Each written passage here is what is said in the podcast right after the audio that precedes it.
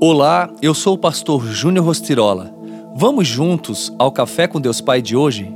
Você nasceu para conquistar. Semelhantemente, nenhum atleta é coroado como vencedor se não competir de acordo com as regras. 2 Timóteo 2,5 Assistir a uma partida de futebol ou ver um vídeo legal na internet é muito bom. Mas há um problema quando assistimos à TV.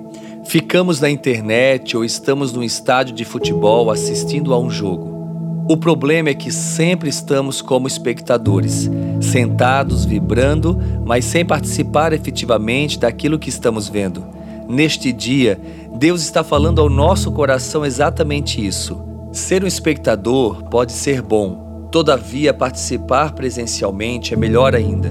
Por isto, hoje mesmo, não sabendo qual a sua real expectativa, convido você a descer da arquibancada, desligar a TV, sair da internet e entrar no jogo. Ou seja, fazer parte realmente da corrida, da luta, enfim, da realidade que você deseja viver.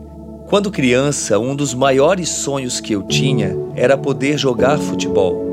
Os times eram formados normalmente com duas pessoas que iniciavam suas escolhas um a um, até que todos fossem divididos em dois times. Não foi uma nem duas vezes, mas várias, em que eu fui o último a ser escolhido, sem contar as vezes em que nem mesmo escolhido eu fui. Contudo, quando cresci, passei a ser eu mesmo o agente do jogo. Hoje faço parte do time que ajuda pessoas a viverem em plenitude de vida. Desafio você a fazer isso hoje, descer das arquibancadas da vida e adentrar com toda força, atitude e garra para viver o extraordinário, porque quem tem Jesus tem tudo para ter o melhor desempenho.